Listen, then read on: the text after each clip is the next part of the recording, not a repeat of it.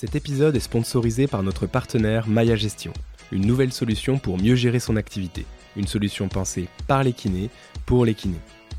Maya Gestion propose la validation automatique des séances. Il suffit donc de déclarer les patients qui ne se sont pas présentés plutôt que de pointer chaque patient à chacune de ces séances. Maya Gestion propose également la prise de rendez-vous en ligne par le patient et la synchronisation des dossiers patients avec votre agenda. Vous pouvez ainsi y accéder partout que vous avez une connexion Internet sur votre ordinateur, tablette ou téléphone.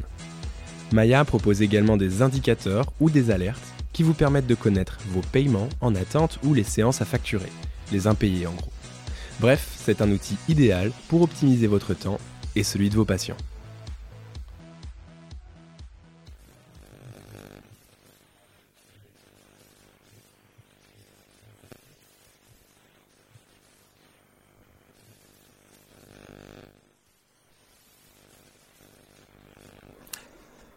Bah, très, très, très, très bien. Je peux quand même répondre à cette question hein, parce que ça, ça va très bien. Il, il, fait, il fait pas beau, mais, euh, mais, mais tout, mais tout va bien. La, la, santé, le travail, euh, la, la, famille et les amis vont bien, donc, euh, donc ça roule.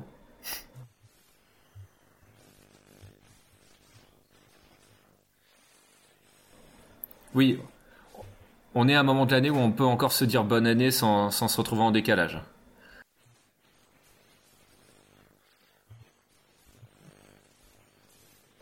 Bien sûr.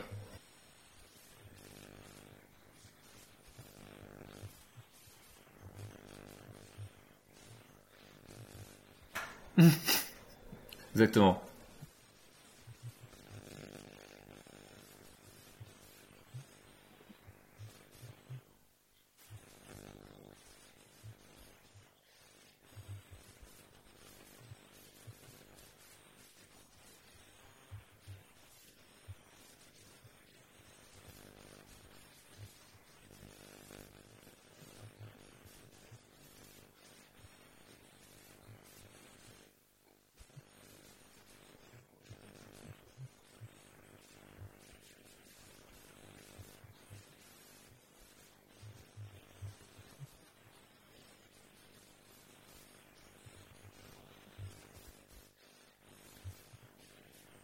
Ouais, ouais, tout, tout à fait.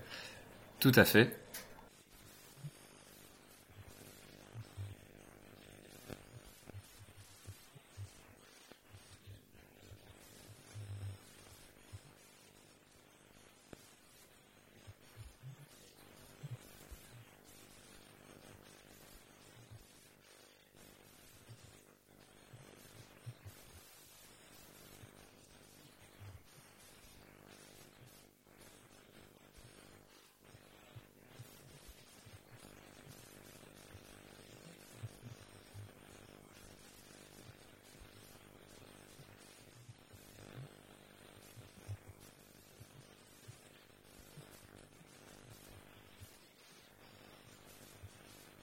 Ouais, tout, à fait. Bah, déjà, euh, la, la, première chose, c'est que euh, le sujet est complexe en fait. Le, sujet est complexe et c'est aussi pour ça que euh, qu'il y a, y a probablement certaines personnes qui ne comprennent pas euh, comment ça fonctionne. C'est parce que le sujet est complexe et que nous-mêmes en tant que représentants euh, professionnels, représentants syndicaux, on passe beaucoup de temps à démêler un petit peu le, le fonctionnement. C'est aussi pour ça que que représenter les kinés, que ce soit au niveau politique, au niveau scientifique, euh, et, et, tu connais bien le sujet, ça prend du temps. Il faut faut lire, il faut s'informer parce que parce que le le système est complexe à la base déjà.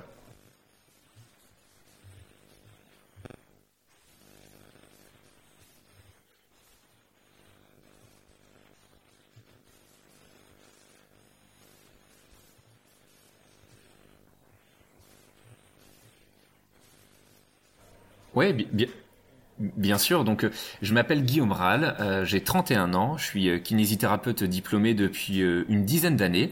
J'exerce actuellement dans un dans un cabinet libéral dans le Loiret. Et donc j'ai un parcours un peu particulier parce que donc après mon diplôme d'État, j'ai effectué un, un, master en politique et action de santé publique à l'école de, de, santé publique de Rennes que que j'ai fait en fait parce que je souhaitais le mettre au service de la profession. Je, m'explique. J'étais représentant étudiant pendant pendant mes études et ça m'a ça m'a passionné. Et en fait, l'impression que j'ai eue, c'est que on se on, défendait des droits, on défendait des valeurs face à un système politique finalement qu'on ne comprenait peut-être pas aussi bien qu'il le faudrait. Euh, alors peut-être que moi je le comprenais pas en tout cas aussi bien que qu'il le fallait pour euh, pour pouvoir me sentir euh, je sais pas compétent ou légitime. Je, pense que ça d'ailleurs c'est quelque chose sur lequel la profession progresse beaucoup. Euh, néanmoins, j'avais l'impression qu'il me fallait plus de connaissances sur comment le système fonctionne, parce que on, on défend notre notre beau métier qui est la kinésithérapie, on, on défend des choses qui me semblent légitimes. Maintenant, il faut savoir à qui on s'adresse, hein. euh, contre qui on se bat éventuellement, avec qui on travaille, euh, auprès de qui il faut qu'on transmette nos, idées, parce que on peut avoir les meilleures idées du monde, si jamais on n'a pas le bon interlocuteur devant nous ou qu'on ne sait pas utiliser le, discours de la personne qui, euh, qui, est, en face de nous, ça peut être compliqué. Et je pense que toi, dans, dans le domaine de, la recherche que tu connais euh, beaucoup mieux que moi, tu, tu as le même enjeu, c'est-à-dire que tu dois pouvoir expliquer parfois à des gens des, des problématiques complexes, mais si jamais tu adaptes pas ton discours euh, à, à, ton interlocuteur, bah tu peux te retrouver un petit peu en décalage. Donc euh, donc c'est pour ça que j'ai repris mes études. C'est ça. C'est oui. C'est mais la vulgarisation, je trouve que c'est vraiment un, un, un, sujet qui est qui est passionnant parce que c'est c'est expliquer des choses simples, des choses complexes, pardon, avec des mots simples et c'est et c'est super compliqué, mais c'est je trouve ça passionnant. Et, et, donc actuellement, j'ai une activité qui est, on va dire, partagée entre mon activité libérale. Je, je, je veux continuer à exercer en, tout en étant représentant professionnel, mais j'avoue que j'ai du mal à être plus de deux jours par semaine au cabinet. Et euh, à côté, je suis donc euh, président du SNMKR, donc j'ai été élu il y, a, il y a un petit peu plus d'un an. Voilà, et donc je passe une, une, grande partie de mon temps à, à ça, et je donne aussi euh, quelques cours dans les écoles de kiné et, surtout à l'école universitaire de, de kinésithérapie d'Orléans. Donc voilà, une, une, une triple, voire même quadruple ou quintuple activité parce que j'ai d'autres éléments à côté, mais, mais je vais pas rentrer dans les détails parce que ça, ça, sera pas forcément euh, le, plus intéressant pour euh, pour ceux qui nous écoutent. Donc euh, oui, une, une grosse activité syndicale de par mon poste au SNMKR. Voilà.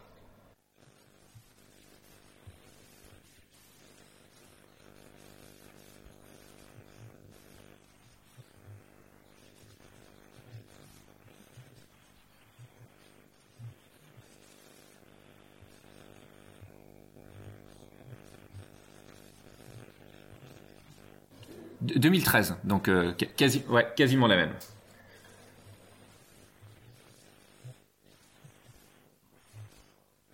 Oui, tout à fait.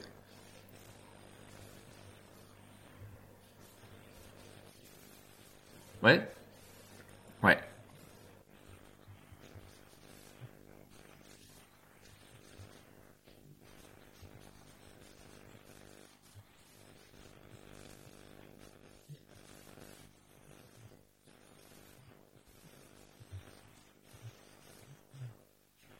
Oui. Oui, bien sûr. Euh, alors déjà, quand on parle d'avenant, l'avenant, en fait, c'est un texte qui modifie une convention. Donc c'est-à-dire que là, quand on parle d'avenant, on parle d'avenant à la convention des kinésithérapeutes. La convention des kinésithérapeutes, donc c'est le texte qui euh, lie les professionnels libéraux à l'assurance maladie et qui permet d'avoir un certain nombre de voilà de règles à respecter, mais également d'avantages. Donc le fait que le patient soit remboursé de ses soins, le fait que en tant que professionnel, on ait euh, des, règles à respecter concernant euh, la, la, démographie professionnelle. On a également des, des avantages sociaux parce que tu payes moins de charges quand tu es conventionné. Donc c'est tout le texte qui définit ces règles ça, c'est la convention. Et en fait, dans cette convention, et même dans la loi, il y a euh, des textes. Donc c'est dans le code de la sécurité sociale. Donc ça paraît, hein, c'est difficile à deviner. Hein, c'est dans le code de la sécurité sociale qu'il y a ces informations-là. Il est écrit que une convention se négocie et doit se rediscuter tous les cinq ans, au moins. Voilà. Donc oui, c'est écrit.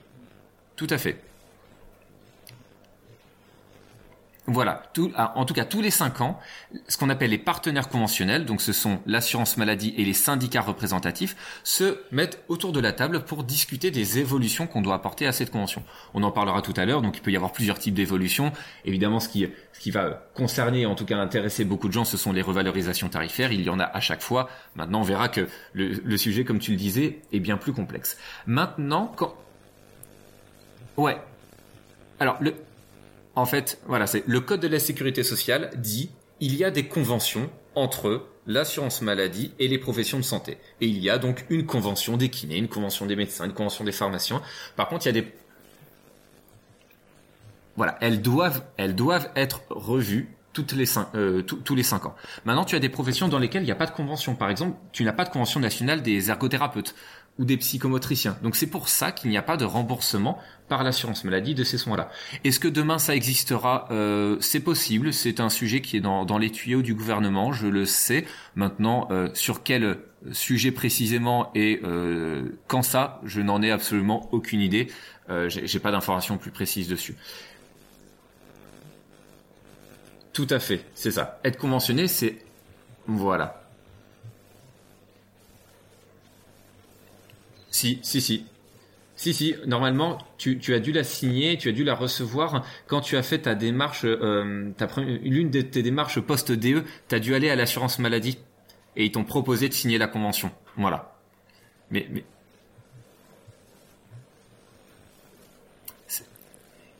Exactement. Tout à fait. Et c'est ouais, c'est ça, c'est un, un, mélange des deux. C'est en, fait, on, c'est un, un, contrat qui engage l'assurance maladie et qui engage le professionnel. Et d'ailleurs, c'est un, un des premiers éléments importants. Il n'est pas obligatoire d'être conventionné. Tu peux exercer la kinésithérapie de manière non conventionnée. Tu n'as aucune règle à respecter. Par contre, euh, en tout cas, aucune règle en termes d'installation du professionnel, en termes de fixation des tarifs, de durée de séance. Tu fais ce que tu veux. Par contre, plusieurs éléments. D'une part, ça ne te dédouane pas de respecter le code de déontologie, donc tu as quand même des règles appliquées à la profession, voilà, qui s'appliquent. Et ensuite, euh, les patients, par exemple, ne seront pas remboursés de leurs soins. Donc la question est de savoir est-ce que tu arriveras à développer une, une patientèle avec cette activité-là? Euh, C'est pas impossible. Hein. Euh, après, voilà, ça, ça, ça, peut dépendre de plusieurs facteurs, de, de la localisation géographique et puis de peut-être aussi des, des, capacités financières du public que tu recevrais. Donc euh, voilà.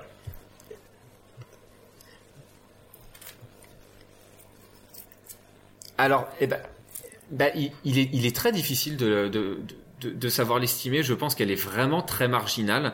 Euh, mais après, on, pourrait y revenir dessus, hein, parce que euh, tu peux décider d'exercer de manière non conventionnée. Tu peux décider d'exercer de manière conventionnée et en même temps d'avoir des activités non conventionnées. Je te prends un exemple euh, très, très simple. Aujourd'hui, dans la convention, il n'y a pas ou très peu de valorisation de la prévention. Pourtant, ça ne t'interdit pas, toi, en tant que kiné, d'aller faire, d'aller intervenir dans les entreprises. Mais quand tu vas intervenir sur un groupe, je sais pas, de salariés en entreprise, tu vas exercer euh, une de tes compétences, mais c'est non conventionnel. Je veux dire, tu, n'as pas les salariés qui viennent voir le, lundi matin à 9h avec une prescription euh, du médecin qui dit bon, bah, tu as le droit de faire une journée de prévention. C'est pas comme ça que ça se passe. Et, mais c'est ça, voilà, c'est ça. Quand tu fais une action de prévention dans une entreprise, c'est pas le système ordonnance carte vitale. Tu mets au service tes connaissances, mais dans un cadre non conventionné, donc qui ne rentre pas dans ce fameux texte dont on parle depuis tout à l'heure. Et, et tu posais la question, ouais, tu posais la question de euh, convention avenant. Ce qu'il faut savoir, c'est que la première convention qui a été signée par euh, les kinés, et à l'époque c'était la FFMKR qui était le seul syndicat existant à l'époque, c'était, si je dis pas de bêtises, en 1972. Donc le texte, tu te doutes bien, à l'époque était complètement différent du texte qu'il y a aujourd'hui. Aujourd'hui, notre convention, elle date de 2007. Par contre, et tu vas voir la temporalité, depuis 2007, il y a eu des évolutions de la convention. Il y a eu des négociations en 2012, cinq ans après, des négociations en 2017, cinq ans après, et des évolutions en 2022, cinq ans après également. Donc, euh, vas-y,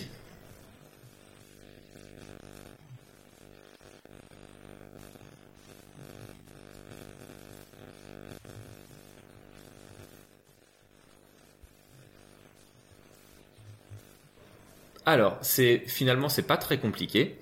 C'est parce que en 2007, il y a une convention qui a été signée. Maintenant, ça n'est pas parce que tous les cinq ans il y a, on va dire, une, une grande messe avec une grande négociation qu'il ne peut pas y avoir des petites modifications à la marge. Voilà. Mais par contre, dans ces petites modifications à la marge, tu n'as pas forcément de discussion sur les revalorisations tarifaires. Donc, euh, par exemple, tu vois, bah, ça intéresse moins les gens et c'est oui, c'est vrai, mais.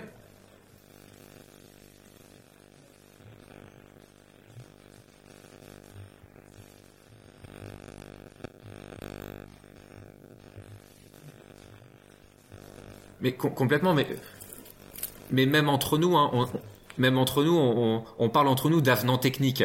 C'est un avenant technique parce qu'on va modifier des choses liées à la convention. Bah, un, exemple qui va parler aux, aux kinés libéraux, l'avenant 4 plus personne s'en rappelle.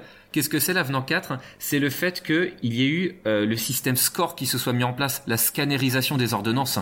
Voilà. Euh, donc ça, ça, n'évoque que ce sujet-là, mais il était important de mettre ce sujet-là dans la convention. Ça, ça, ça n'était pas mentionné parce qu'avant c'était un système, voilà, qui était, euh, qui, qui, qui, était, euh, qui était différent, qui était, qui était avec plus de paperasse.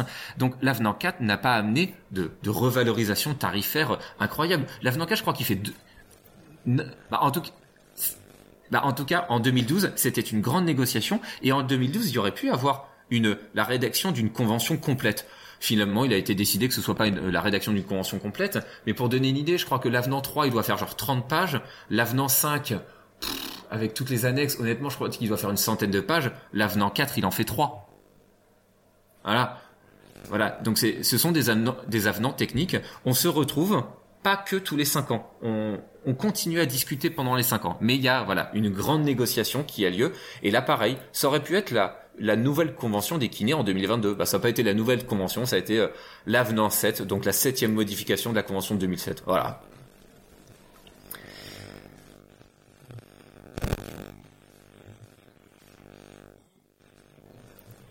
Alors,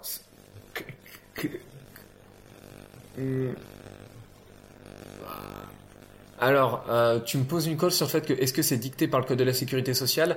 Euh, je, je, ne, je ne crois pas, dans le sens où, par exemple, là, euh, ça a été un avenant 7. Pourquoi ça a été un avenant et pas une convention? Parce que finalement, la volonté du gouvernement et de l'assurance maladie, on, on, on, va se le dire texto, hein, c'était pas de tout péter. Voilà, c'était pas de tout péter dans la convention et de repartir quasiment d'une feuille blanche, parce que quand tu crées une nouvelle convention, tu repars d'une feuille blanche. Et ensuite, et ensuite, euh, quand tu négocies une convention et un avenant, le, les leviers juridiques ne sont pas tout à fait les mêmes. Donc, clairement, hein, euh, je pense que le gouvernement et l'assurance maladie se sont mis d'accord pour que ce soit la négociation d'un nouvel avenant et pas d'une convention, parce que juridiquement c'était plus simple. Par contre, là, tu entends, tu as peut-être entendu parler du fait qu'il y a allait y avoir une nouvelle négociation pour les médecins, là, qui est en train de démarrer, et dont on entend euh, euh, parler du fait que certains médecins veulent une consultation à 50 euros. Bah eux, là, ils sont pas en train de négocier un nouvel avenant. Hein. Eux, c'est toute une nouvelle convention, parce que voilà, eux, ils y vont les deux pieds dans le plat. Et en même temps eux tous les cinq ans c'est pas un nouvel avenant hein. eux tous les cinq ans c'est une nouvelle convention. Et pendant les cinq ans t'as dix avenants différents. Donc leur leur texte leur texte évolue assez vite. Euh, est-ce que c'est parce qu'ils ont plus de poids que nous? J'aurais tendance à te répondre euh, que oui. Voilà. Euh, parce que voilà, moi je suis tout à fait d'accord pour modifier notre texte tous les trois mois pour adapter à chaque fois sur les petites choses qui ne conviennent pas. C'est plus compliqué, mais bon, on, se retrouve quand même. La loi nous demande de nous retrouver tous les cinq ans, donc on se retrouve tous les cinq ans et, et mine de rien, on, aborde quand même euh, beaucoup de sujets. On pourra revenir sur le fait que je peux être d'accord ou, pas d'accord avec plein de choses. Néanmoins, on s'est retrouvé pendant toute l'année 2022. Ça, on, on peut on peut l'enlever à personne.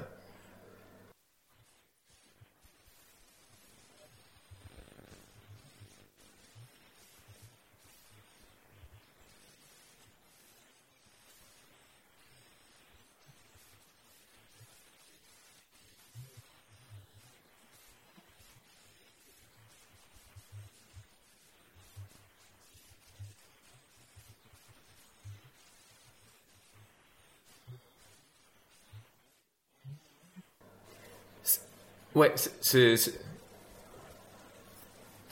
Ouais, c'est bien résumé.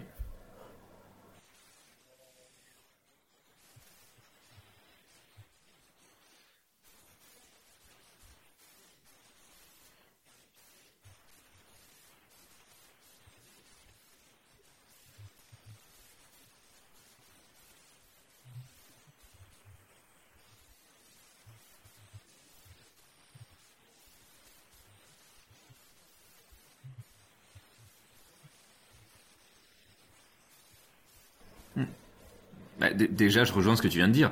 Euh, les acteurs travaillent ensemble, mais ce ne sont pas les mêmes acteurs. Par contre, est-ce qu'il y a des liens entre les deux? Oui. Est-ce qu'il y a des liens dans le cas des négociations conventionnelles? Oui, complètement. Euh, pour faire simple, les négociations conventionnelles se tiennent entre l'assurance maladie et les syndicats représentatifs des professionnels de santé. Donc il y a des règles pour être syndicat représentatif. Actuellement dans la profession il y en a trois. Euh, historiquement donc la FFMKR, le SNMKR depuis les années 80, et puis le syndicat Alizé qui est plus récent, mais qui a obtenu sa représentativité en 2021. Donc c'est-à-dire qu'Alizé avant n'avait jamais siégé aux négociations conventionnelles ou euh, ne siégeait pas dans les commissions locales avec l'assurance maladie. Il, il n'était voilà, ils n'étaient pas là. Maintenant, depuis 2021, ils sont là et donc ils siègent, ils siègent à, la même table. Et donc, ça me permet euh, de, dire quelque chose. Euh, certains disent, je comprends pas pourquoi l'ordre ne prend pas parti sur le sujet. Mais tout simplement parce que l'ordre ne participe pas aux négociations. Ça n'est pas dans ses missions. Par contre, petite, juste petite, euh, petit ajout, l'ordre a une mission de vérification de la conformité déontologique. On va dire ça comme ça. Voilà. C'est-à-dire que l'ordre donne quand même un avis sur la convention, mais un avis déontologique. Voilà. Et donc ça peut être un avis sur l'accès aux soins, ça peut être un avis sur euh, voilà. Mais vous, n'entendrez pas euh, le, Conseil de l'ordre dire moi je veux que euh, la pédiatrie soit mieux revalorisée que la neurologie et mieux revalorisée que ça ou que ça. Ça n'est pas leur rôle. Donc et donc d'ailleurs pendant bah, c'est ça. Et et d'ailleurs, c'était c'était assez drôle pendant ces négociations parce que on avait à la fois une partie de la profession qui ne comprenait pas le silence de l'ordre, mais ces derniers jours, ces dernières semaines, on a entendu quand même des, des représentants de l'ordre, alors qui parlaient en leur nom propre, hein, ils ont ils ont droit aussi de parler en leur nom propre, mais qui quand même laissaient entendre que bah, ils avaient un avis sur la question et bah, finalement il y a d'autres kinés qui leur ont dit mais attendez c'est c'est pas du rôle de l'ordre hein, de donner son avis. Donc il y a, y a toujours un, jeu, on va dire un, jeu assez particulier parce qu'ils n'ont pas d'avis à donner sur la négociation en, en, en disant euh, l'ordre aurait fait ça. C'est pas leur rôle. Voilà.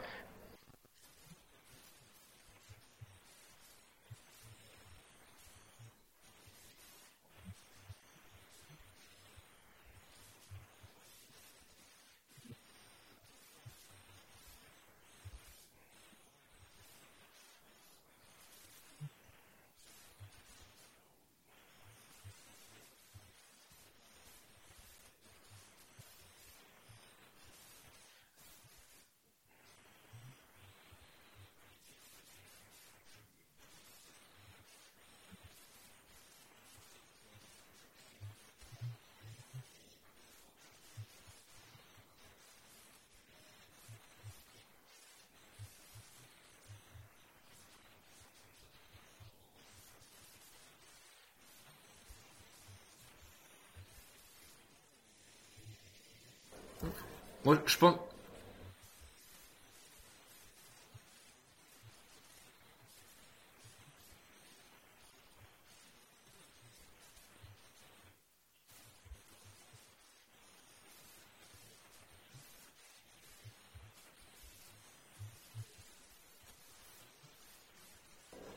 Mais tout, tout, tout, à fait. Et je pense que le plus important, bah, pour, pour revivre cette situation, effectivement, c'est particulièrement complexe. Après, voilà, on, est représentant professionnel, donc on doit, on doit l'assumer aussi. Mais je pense que ce qui est important, c'est surtout, euh, alors, d'une part, de, de, ne pas trahir la position de son organisation, même si on peut avoir des divergences, et d'autre part, savoir expliquer euh, en, quand on parle en son nom propre et quand on ne parle pas en son nom propre. Parce que parce qu'il peut y avoir des sujets euh, des, des, sujets assez euh, pas forcément polémiques, mais, mais, des sujets qui peuvent euh, laisser place à beaucoup d'interprétations. Donc, donc, donc, forcément qu'on peut avoir des avis divergents. Il faut juste pas qu'il y ait d'ambiguïté en fait au moment où on s'exprime.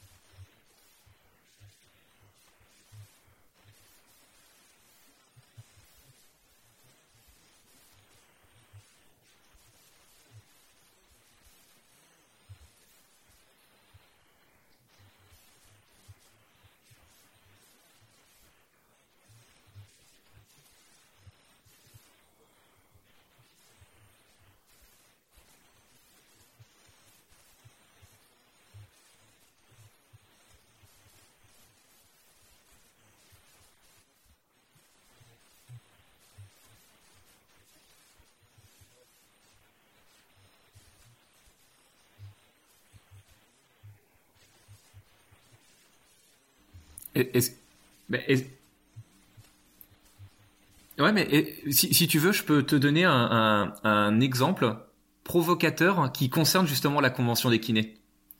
Euh, je, vais m'aventurer à ça. Peut-être d'ailleurs qu'il y a des gens qui vont hurler en m'entendant en disant mais mais mais mais quel mais qu'il est mais qu'il est fou de, dire ça. Le sujet le sujet non non mais je, le tente quand même. Euh, le sujet des dépassements d'honoraires.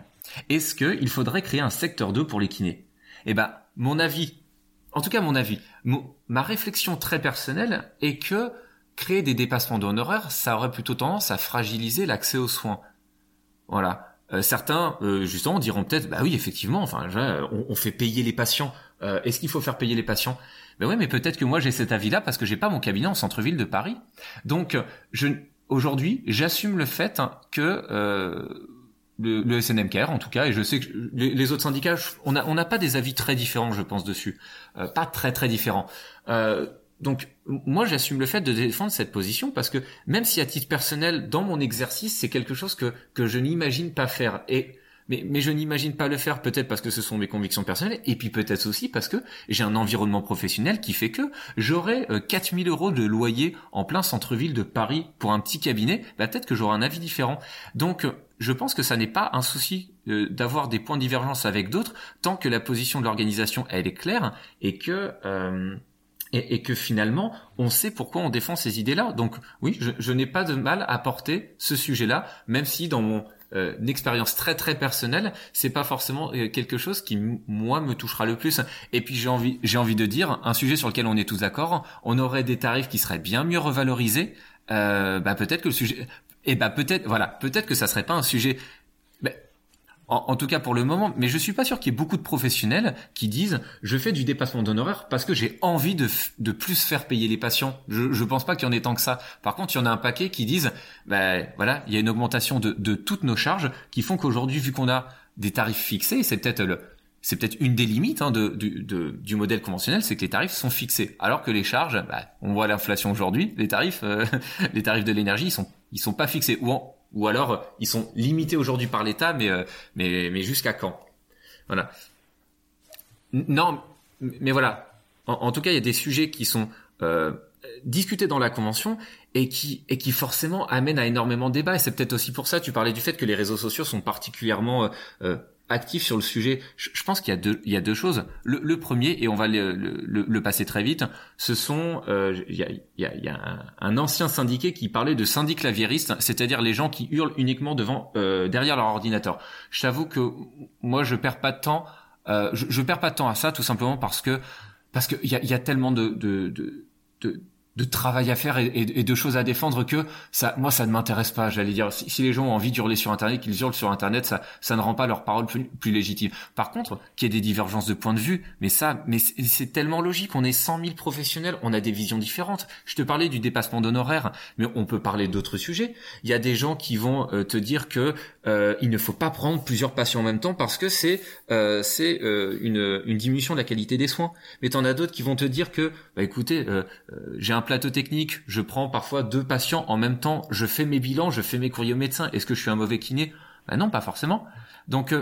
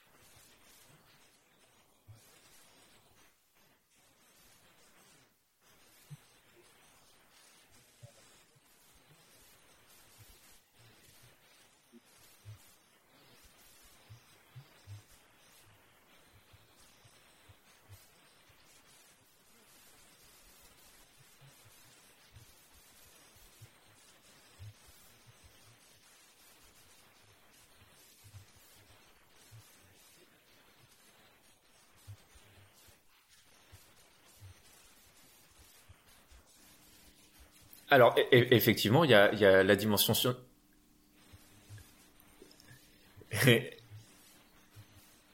tout, mais tout, tout à fait, mais c'est, mais non, mais c'est un terme que j'utilise beaucoup en ce moment parce que je trouve qu'il est assez, assez révélateur de, de des, éventuels. Euh, et, et, là, je, je veux pas rentrer dans le débat de est-ce que c'était une bonne idée de signer l'avenant 7 ou pas parce qu'on pourrait rentrer dans le détail, mais j'ai pas non plus euh, envie qu'on passe trop de trop de temps à ça.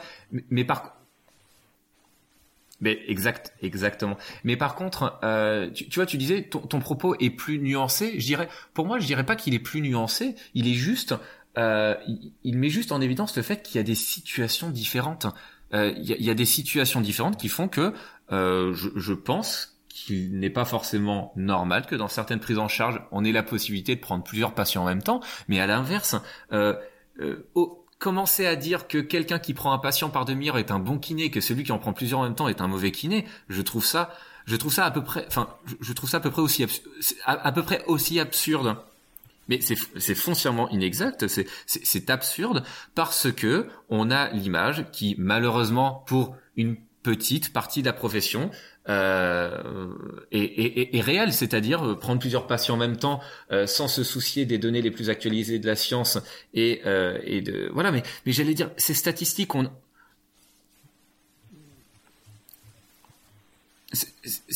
mais mais il y en a mais mais comme il y en a dans statistiquement hein, et pareil le domaine des statistiques tu connais statistiquement dans toutes les professions que ce soit de santé mais que ce soit même en, dehors de la santé tu prends des plombiers des garagistes des coiffeurs il y a des bons professionnels il y a des mauvais professionnels. Et je pense d'ailleurs que nous notre rôle en tant que syndicat et le rôle de l'assurance maladie c'est effectivement d'identifier eh ben, quels professionnels doivent pouvoir justifier de leurs actes qui ne sont pas forcément en phase avec. Mais euh, partir du principe que parce que tu as vu beaucoup de patients aujourd'hui, tu es un mauvais kiné, bah non. Et c'est d'ailleurs en ça que on, a on a quelque chose de très important dans notre profession, c'est c'est le bilan.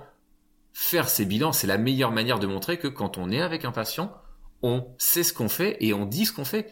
Et, et, ça, c'est une, une arme énorme qu'il qu'il faut qu'on continue à utiliser, qu'on utilise de plus en plus, euh, qu'on voit un patient ou deux patients euh, en même temps.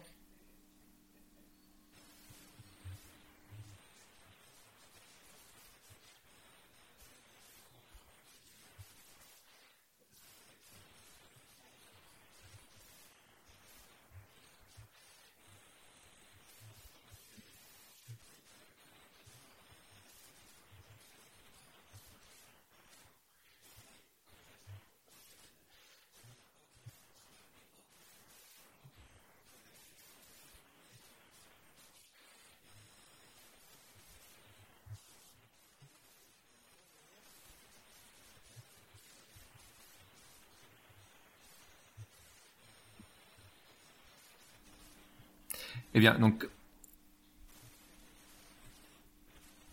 alors comme comme je te le disais, ce qui a, euh, les personnes qui sont autour de la table, ce sont l'assurance maladie et les syndicats. Donc, quand on dit les syndicats, alors en général, on vient. Euh, alors, le, début des négociations, d'ailleurs, c'est fait en visioconférence et ensuite on s'est un petit peu plus vu en présentiel. En, alors parce que c'était Covid et puis on va pas se le cacher, je pense aussi que les relations sont différentes en visio et que peut-être qu'en un sens ça a arrangé l'assurance maladie. Euh, en tout cas, nous à la fin, on a demandé à ce que ça se fasse en présentiel parce que parce qu'on avait besoin d'avoir cet échange physique avec les gens. Donc à la fin, il y a eu plus de, de réunions présentielles. Donc après, bah, entre syndicats, en général, on vient à 2, 3, 4, 5 personnes parfois. L'idée, voilà, c'est d'avoir d'avoir une partie de l'équipe nationale qui vient. Et ensuite, l'assurance maladie, où on peut dire qu'il y a il y a deux catégories de personnes, c'est-à-dire qu'il y a les services techniques euh, voilà, qui, euh, qui, qui, qui, préparent les réunions, qui, euh, qui, qui sont expertes, on va dire, du sujet. Et puis il y a donc le directeur de la science maladie, donc qui aujourd'hui s'appelle Thomas Fatome, et la directrice déléguée qui s'appelle Marguerite Cazeneuve. Et on va dire que ce sont les, les deux personnages politiques entre guillemets, donc qui qui prennent les décisions. C'est-à-dire que les services techniques, si jamais le directeur de l'assurance maladie euh, euh, dit qu'il n'y aura pas d'augmentation de la lettre clé, les services techniques ne vont pas euh, préparer un diaporama en disant on a réfléchi à l'augmentation de la lettre clé. Non, c'est il y a, y a des arbitrages politiques. Et ce que j'ai pas dit qui est très important, tu posais la question tout à l'heure de mais que est-ce que le ministère il est là, est-ce qu'il est pas là? Il n'est pas là, il ne participe pas aux négociations. Mais voilà, il y a, y, a, y a un gros mais les négociations conventionnelles sont définies par ce qu'on appelle une lettre de cadrage. C'est-à-dire que c'est le ministre de la Santé ou la ministre de la Santé qui adresse au directeur de l'assurance maladie des orientations politiques. Et donc, dans le cadre de l'avenant 7, et c'est notamment sur cette lettre de cadrage qu'on peut déjà avoir des désaccords. Dans cette lettre de cadrage, alors je vais essayer de faire de tête et puis au, pire je retrouverai mon, mon, document. Dans la lettre de cadrage pour l'avenant 7, il y avait déjà ancré dans la convention la possibilité de faire du télésoin parce que c'est quelque chose qui était possible pendant la crise, qui n'a plus été rendu possible parce qu'à la fin de l'état d'urgence sanitaire, tous les textes dérogatoires qui avaient été faits, bah voilà, voilà, c'était un, c'était un décret. Mais en fait, en théorie, c'est pas par décret que ça se fait, c'est au sein de la convention. Donc le, ministre a dit, maintenant vous intégrez ça dans le champ de la convention. Voilà. Euh, euh, voilà, exactement. Ensuite, euh, les conditions de renouvellement des ordonnances datant de moins d'un an, qui avaient été possibles par une loi qui s'appelle la loi RIST, et donc il fallait pouvoir voilà définir euh, plus précisément euh, ce qu'on entendait par renouvellement d'ordonnance. Donc on va dire un petit peu le détail technique de la mise en œuvre. Ensuite, revalorisation des actes, on va dire à forts enjeux de santé publique et notamment du domicile. Voilà. Ensuite, actualisation, on va le dire comme ça, actualisation des règles du zonage pour améliorer la démographie et diminuer les inégalités euh, entre les territoires. Voilà. Et le dernier sujet, c'est une réforme de la nomenclature permettant de mieux connaître l'activité des kinés. Donc tu vois déjà avec ces cinq éléments, on peut l'interpréter de plein de manières différentes. Certains vont, l'interpréter en disant oui donc en fait on a compris dès la lettre de cadrage qu'il n'y aurait pas d'augmentation de la lettre clé parce qu'apparemment sur les euh, cinq objectifs, il y en a qu'un seul qui est financier. Voilà, ça c'est quelque chose qui a pu être mis euh, en avant. Euh, la réforme de la nomenclature, on peut le voir de plein de manières différentes. Le fait que l'assurance maladie euh, souhaite mieux comprendre ce que font les kinés, euh, pourquoi pas? Parce qu'aujourd'hui, dans notre cotation, quand tu cotes un AMS 7,5, alors c'est un peu technique, hein, si, jamais il y a, y a, des non-kinés qui sont sur ce podcast, mais un, un, un, AMS 7,5, c'est une cotation qui définit que tu fais euh, de la traumatologie, du musculo-squelettique sur un membre. Mais aujourd'hui, la Sécu, elle sait, elle sait pas. Aujourd'hui, la Sécu.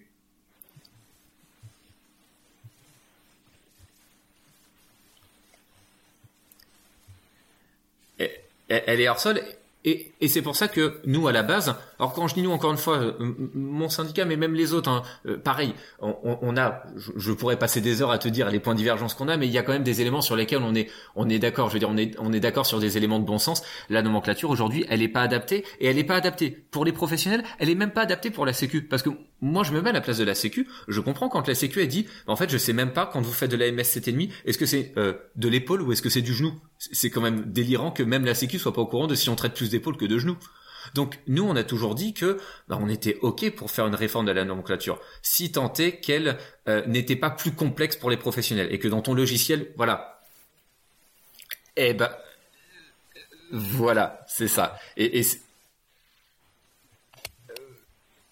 Et eh ben voilà, bah, c'est sur ce sujet-là après qu'on pouvait avoir plus de divergences, mais sur le principe, refondre la nomenclature, euh, on était tous d'accord, hein, et on est, et voilà, sur le principe, on était d'accord.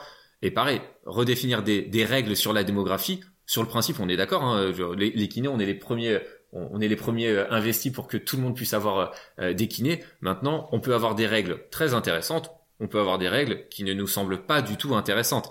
Et c'est sur ça aussi qu'il y a eu des discussions. Donc le ministère donne quand même des, on va dire des, orientations politiques que l'assurance maladie doit suivre. C'est-à-dire que là, le directeur de la CNAM ne pouvait pas dire non, bah le télésoin ça m'intéresse pas, euh, on va pas le mettre en œuvre. Si, le, ministre l'a dit. Ah. Oui. Tout à fait.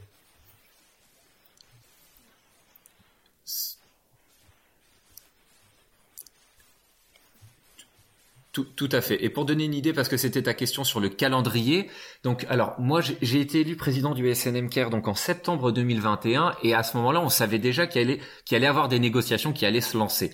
J'ai rencontré le direct pour la première fois le directeur de la CNAM, c'était décembre 2021. Euh, voilà, parce que voilà, c'est première prise de contact suite à suite à l'élection de notre nouvelle équipe. Et à cette réunion-là, tu te doutes bien que je lui ai demandé avez-vous reçu la lettre de cadrage? J'avais rencontré le ministère juste avant qui m'avait dit la lettre de cadrage est rédigée, on va bientôt l'envoyer. Bon, voilà. Le 2 décembre, il m'a dit qu'il ne l'avait pas reçue Et moi, j'ai eu accès à ce document, si je dis pas de bêtises, c'était mi-décembre, et ils nous ont dit qu'ils lanceraient les négociations juste après. Et donc, notre première réunion, ça a été mi-janvier. Voilà. Pour donner une idée de la temporalité, donc les négociations conventionnelles ont officiellement commencé en janvier 2022. Voilà, il y a un an. Maintenant, tu me demandais combien de temps ça durait. En fait, euh, combien de réunions il y a En général, il y a au moins trois ou quatre réunions.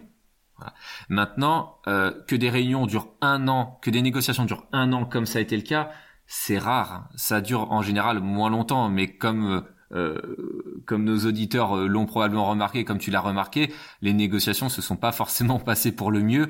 Donc il y a eu beaucoup, beaucoup de, discussions, de réunions, de, de off aussi, parce que les propositions qui étaient faites n'étaient pas satisfaisantes et finalement les négociations se sont arrêtées euh, là en fin d'année et donc elles ont été entre guillemets conclues suite à la signature par la FFMKR le 16 décembre. Donc voilà, ça, ça a duré.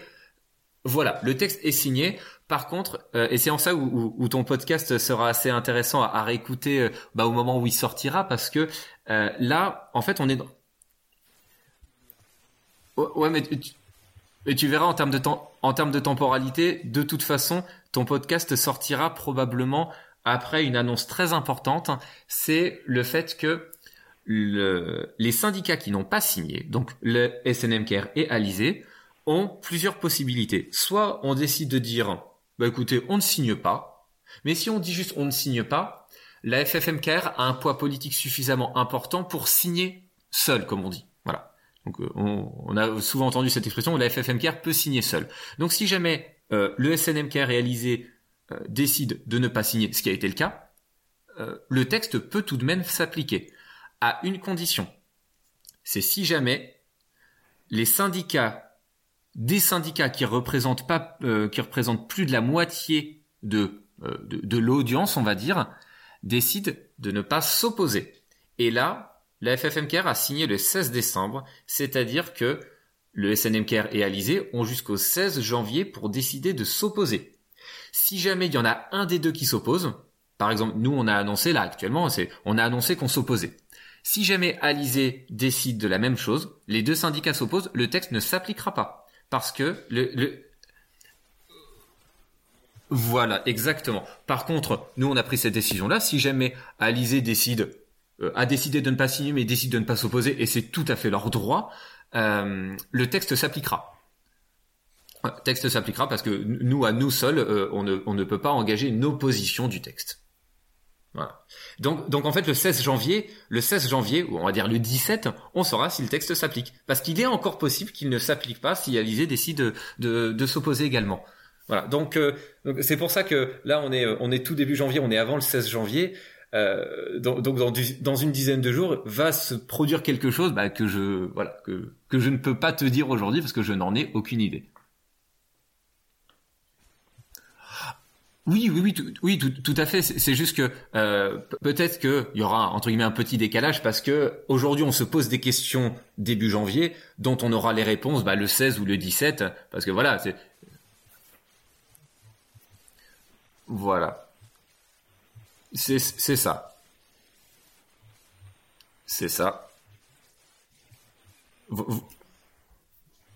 Tout, tout, tout, à fait. Et, euh, évidemment, dans, dans, dans, la période actuelle, je, je, continue à discuter avec le président de l'FFM, avec le président d'Alizé. J'allais dire, ils sont tout à fait libres de s'opposer ou pas. Il n'y a pas d'obligation. Après, voilà, ils, ils, consultent les gens pour pour pour pour, euh, pour se positionner. Et ça, c'est c'est également leur droit aussi. Donc euh, voilà, on, on, verra dans quelques jours quelle aura été la décision du syndicat Alizé.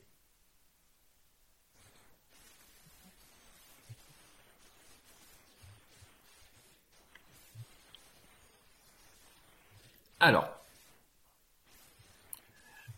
Alors. Ouais, là, tu poses une, triple question, mais, euh, mais, mais qu'évidemment, euh, beaucoup doivent se poser. Pourquoi il y a trois syndicats? Alors, déjà parce que historiquement, il y en avait qu'un seul qui était la FFMKR.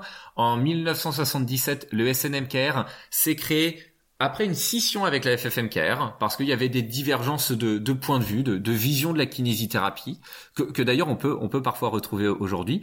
Et beaucoup plus longtemps après, donc euh, dans les années 2000, le syndicat euh, Alizé s'est créé notamment à la base hein, en opposition à la création du Conseil de l'ordre. Alors je sais qu'aujourd'hui le, le, syndicalisé ce serait ce serait leur faire offense de dire qu'aujourd'hui euh, le syndicalisé reste anti-ordre. Hein, c'est pas c'est c'est plus c'est plus voilà c'est plus c'est plus vrai c'est plus d'actualité historiquement, voilà, ça, ça, vient de là. Et donc, euh, alors déjà, je vais peut-être répondre à une question que, euh, qui, peut être sous-jacente. Est-ce que c'est un problème qui est trois syndicats? Honnêtement, moi, je ne pense pas. Je ne pense pas parce que, en fait, c'est le reflet de la société. On n'a pas tous les mêmes points de vue, on n'a pas tous les mêmes avis. Le souci, c'est quand, euh, c'est quand les organisations se prennent la tête euh, pour des euh, intérêts et des enjeux politiques. Ça arrive de temps en temps.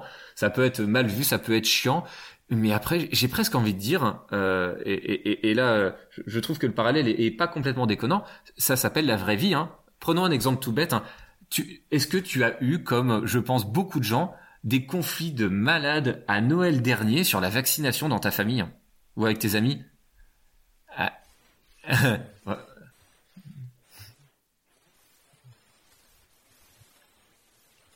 Bon, bah, tant, et eh bah, voilà. Non, bah voilà, t'en as pas eu. Je pense que certains en ont eu. Est-ce que ça veut dire qu'il y a, voilà, est-ce que ça veut dire qu'il y a eu des, gens qui, qui avaient euh, une une vérité plutôt qu'une autre? Non, même au sein d'une famille où, euh, euh même dans une famille parfaite où, tout le monde, où tout le monde s'aime, où tout le monde s'entend parfaitement bien, on peut avoir des divergences énormes sur des sujets. Et ça veut pas dire qu'on s'aime moins. Ça veut juste dire que, bah, on a une vision de la société euh, qui est différente. Et, et, sur la vaccination, bah, certains étaient euh, pro vaccination et pro attitude du gouvernement, enfin pro gouvernement entre guillemets. Certains disaient la vaccination c'est important, mais je suis pas d'accord avec la manière dont c'est fait. Et d'autres qui disaient, bah je, n'aime pas la, manière dont ça a été proposé et je n'irai pas me faire vacciner. Et, je ne pense pas, même si à titre personnel j'avais un avis très tranché sur le sujet, les gens qui n'étaient pas en accord avec moi, c'était pas des mauvaises personnes et je, ne représentais pas le bien. Donc avec les syndicats, bah, c'est un peu la même chose, c'est-à-dire qu'on a des sensibilités différentes, on a des histoires différentes. Donc moi, ça ne me pose pas de souci qu'il y ait plusieurs syndicats si tant est qu'on se qu'on se respecte. Et actuellement, eh ben je trouve que ça se passe pas si mal. En tout cas, ça se passe beaucoup mieux qu'il y a cinq ans avec la signature de l'avenant 5, dont tu avais probablement entendu parler, parce que là, ça avait fait beaucoup de bruit. On va pas revenir dessus. Il y a beaucoup de raisons qui font que ça avait fait beaucoup de bruit. Moi, ce que je regrette de cette époque-là, c'est qu'effectivement, il y ait, euh, voilà, il y, a eu du, manque de respect de la part de certaines personnes. Après qu'il y ait des divergences de points de vue, bah encore une fois, est-ce qu'il faut réguler la démographie? Eh ben, on aura peut-être des avis. Euh, alors, désolé, j'ai un double appel en même temps qu'on s'appelle, voilà. Je, je l'enlève, toutes mes excuses. Euh, Est-ce que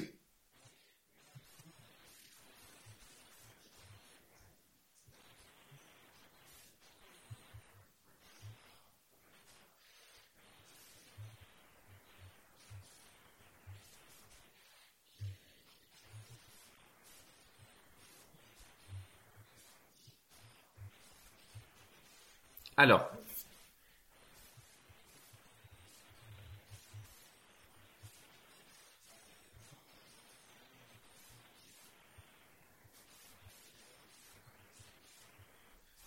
Ouais, syndiqué, oui, oui, tout à fait.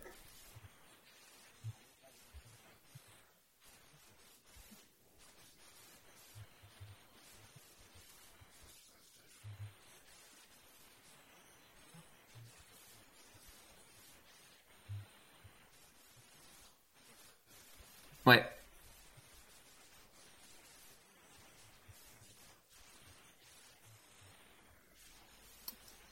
Alors, pas le lendemain de ta création. Par contre, est-ce que un jour tu seras peut-être à la table? C'est possible. Euh, en, fait, là, tu poses une question euh, très, très importante. En France, en tout cas, on a un modèle syndical qui est basé sur la notion de représentativité. C'est-à-dire que le gouvernement, les pouvoirs publics ont besoin d'interlocuteurs officiels. C'est-à-dire, quand le ministre de la Santé veut parler au kiné, à qui il s'adresse concrètement? Eh bien, il a le Conseil de l'ordre sur le versant déontologique, sécurité des patients.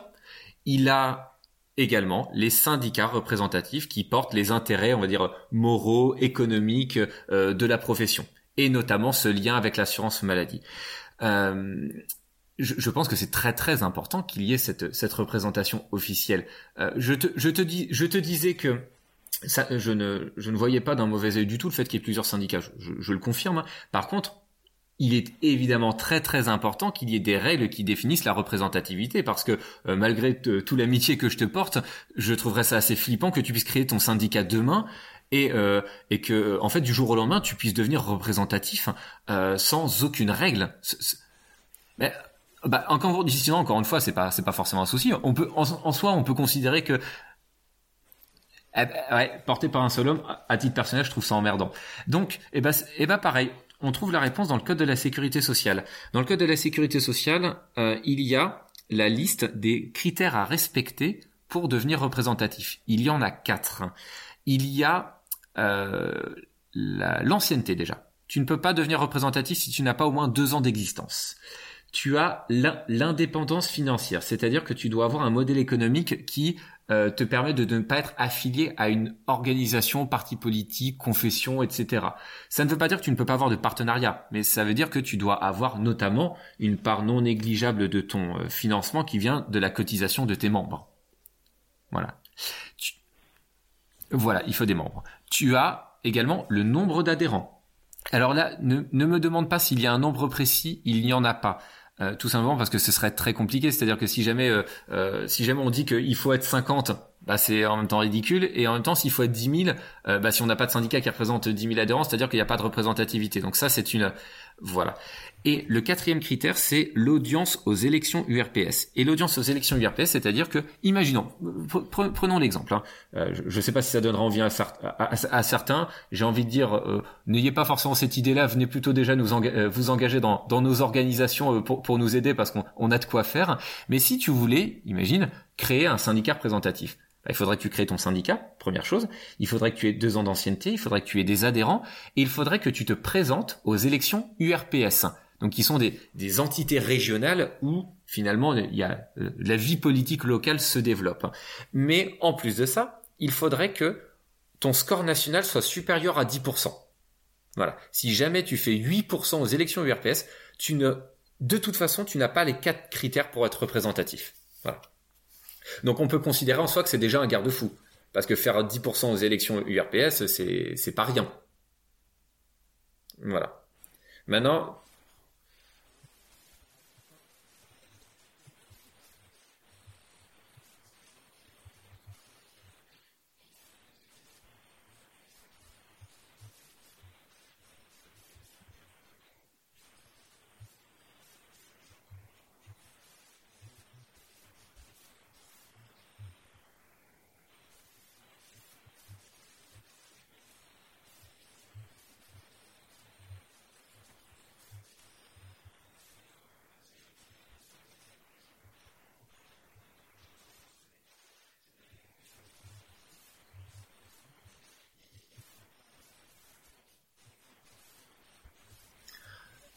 Ah, ça c'est sûr. Non, non, non, non. On, est, on est, honnêtement, on n'est pas pire que les autres. Hein.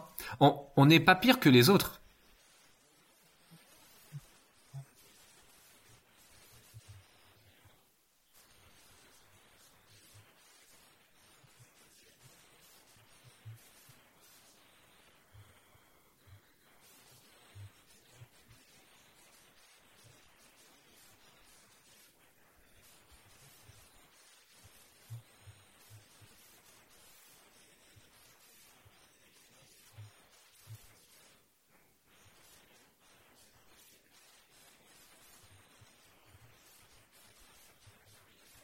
Oui, oui, oui.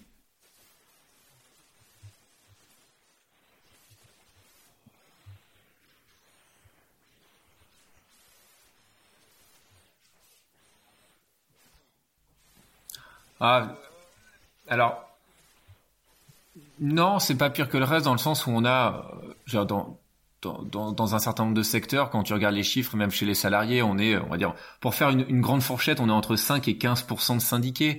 tu as peut-être des secteurs dans lesquels c'est un petit peu plus important, mais c'est pas, on n'a pas une, une, une, appartenance syndicale forte comme dans d'autres pays où il me semble que c'est dans les pays nordiques où, le, où l'adhésion syndicale est, bien plus, bien plus importante.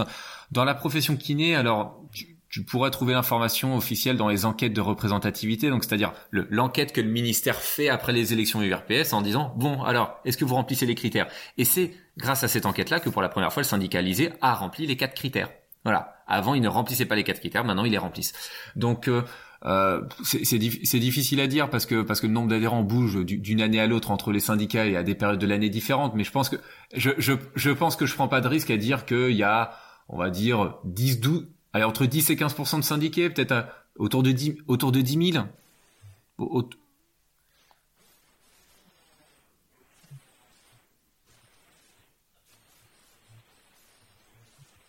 Ah non non non, je pense que ça non, allez, peut-être que peut-être que j'arrondis un peu trop, mais je pense qu'on doit pas être très très loin. En comptant les trois syndicats, on doit pas être loin des, euh, on doit pas être loin des 10 000. Donc euh, sur 80 000, 90 000 kinés, euh, bah ça, ça fait plus de 10, on, est à plus de 10%. Maintenant, est-ce que c'est satisfaisant? Euh, Clairement pas.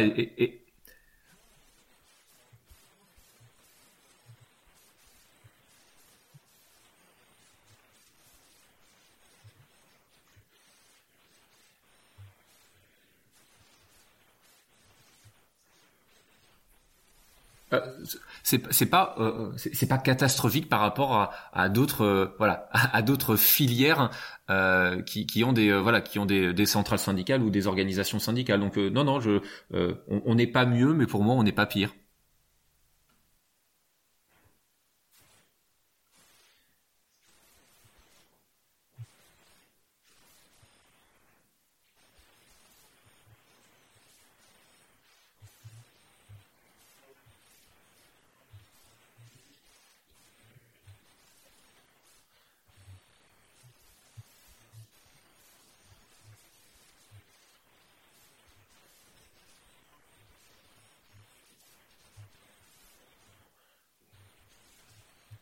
Alors, ouais, euh, alors bah, écoute, je, te remercie déjà pour l'invitation et, j'espère que, mes explications auront été claires pour pour toutes et tous. Si jamais il y a, y a d'autres questions, il faudra surtout pas hésiter à, revenir vers moi, même à, à m'interpeller sur sur les réseaux sociaux ou par ou par mail. Hein. Je, tente de répondre au, maximum de personnes, même si euh, ces derniers temps, c'est vrai que j'en ai eu euh, j'en ai eu beaucoup.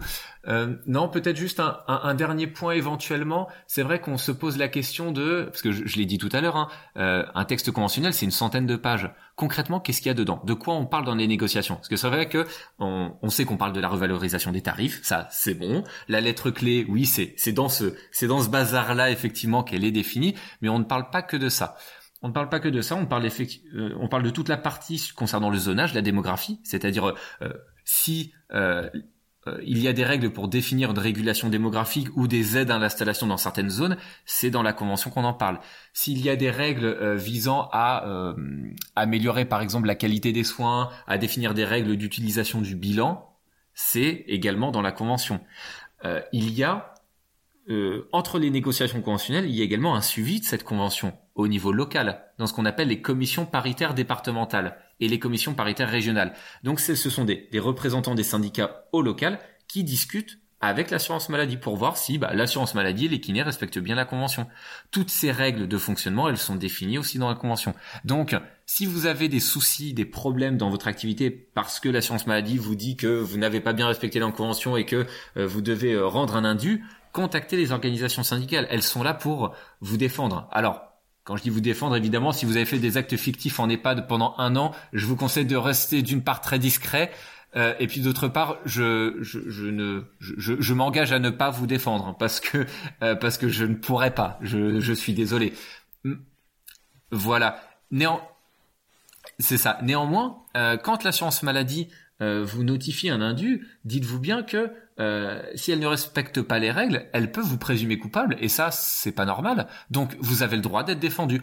Après peut-être que vous avez fait des erreurs, mais entre avoir fait une erreur et être présumé coupable, il peut y avoir euh, il peut y avoir une, une, une, différence importante. Donc euh, donc on traite également de tous ces sujets-là. On traite du télésoin, on traite de la nomenclature, on traite du renouvellement d'ordonnance, on traite de nombreux sujets. Donc ça n'est pas que la revalorisation des tarifs. Et c'est en ça qu'en général la négociation, on a tendance à, à entendre et c'est et c'est en partie vrai, hein, que euh, en gros, on négocie des revalorisations financières en contrepartie de d'éléments administratifs qui parfois peuvent être des contraintes, qui parfois peuvent être des évolutions. Donc euh, c'est aussi pour ça hein, que la, la négociation, c'est pas que euh, négocier le fait qu'on ait une augmentation de nos revenus de 2, 3, 4, 5, 6%. Sinon, ce serait simple, et sinon, on signerait tout le temps on signerait tout le temps, euh, j'allais presque dire les yeux fermés, parce que si, si on te propose que 3% d'augmentation, mais finalement tu aucune contrainte derrière, bah, entre 3 et 0, bah, tu, tu prends 3. Hein. voilà. C'est ça. C'est ça. Donc le contenu de la convention est très très complet, il est complexe et c'est aussi pour ça que il n'est pas forcément évident de se positionner en disant non mais de toute façon il faut signer euh, l'accord, il ne faut pas signer l'accord, ça ça amène beaucoup d'autres réflexions derrière donc la décision euh, euh, peut prendre beaucoup de temps à se à se faire.